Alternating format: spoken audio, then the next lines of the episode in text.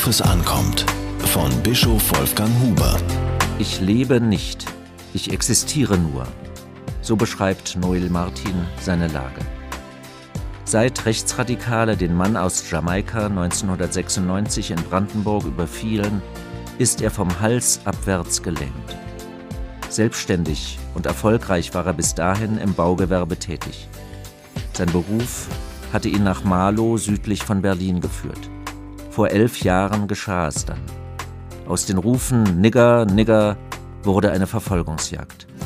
Schließlich warfen die Verfolger einen schweren Stein in Martins Auto. Er knallte gegen einen Baum mit unvorstellbaren Folgen. Lähmend, im wahrsten Sinn des Wortes. Fast elf Jahre ist das her. Die beiden Rechtsradikalen wurden zu acht und fünf Jahren Haft verurteilt.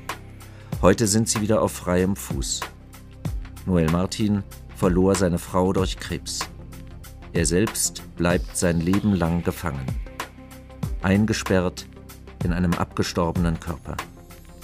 Ob er den Tätern vergeben habe, wird er gefragt. Seine Antwort, das steht mir nicht zu. Vergeben kann nur Gott. Nichts mehr selbst in die Hand nehmen zu können, gefüttert und gewaschen zu werden, empfindet er als würdelos. Deshalb will er jetzt sterben. Mit dem Schweizer Sterbehilfeverein Dignitas hat er darüber schon einen Vertrag. Wer will ihm das vorwerfen? Statt eines Vorwurfs ist etwas anderes an der Zeit. Noel Martin soll wissen, dass seine Würde nicht verloren ist. Viele bewundern, wie er mit seinem Schicksal umgeht. Seine Geschichte hat er erzählt.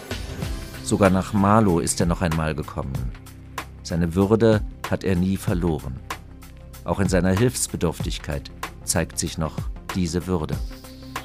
Freilich möchte ich nicht, dass am Beispiel von Noel Martin das Verhalten der Organisation Dignitas gerechtfertigt wird. Mit dem biblischen Gebot Du sollst nicht töten ist die Tötung auf Verlangen wie die Beihilfe zur Selbsttötung unvereinbar. Unser Leben bleibt auch in aller Einschränkung und Behinderung ein Geschenk Gottes. Kein Töten dieser Welt ist mit der Menschenwürde vereinbar. Ich bitte Noel Martin inständig, seinen Entschluss zu überdenken. Für viele Menschen ist er ein Vorbild. Er fördert die Begegnung zwischen Jugendlichen verschiedener Nationen und Hautfarben. Jugendgruppen aus Marlow hat er zu sich nach Birmingham eingeladen. Junge Engländer hat er als Botschafter der Verständigung nach Brandenburg geschickt. Er hat gezeigt, wie Menschen verschiedener Herkunft zusammenleben können. Diesen Weg fortzusetzen erfordert Kraft.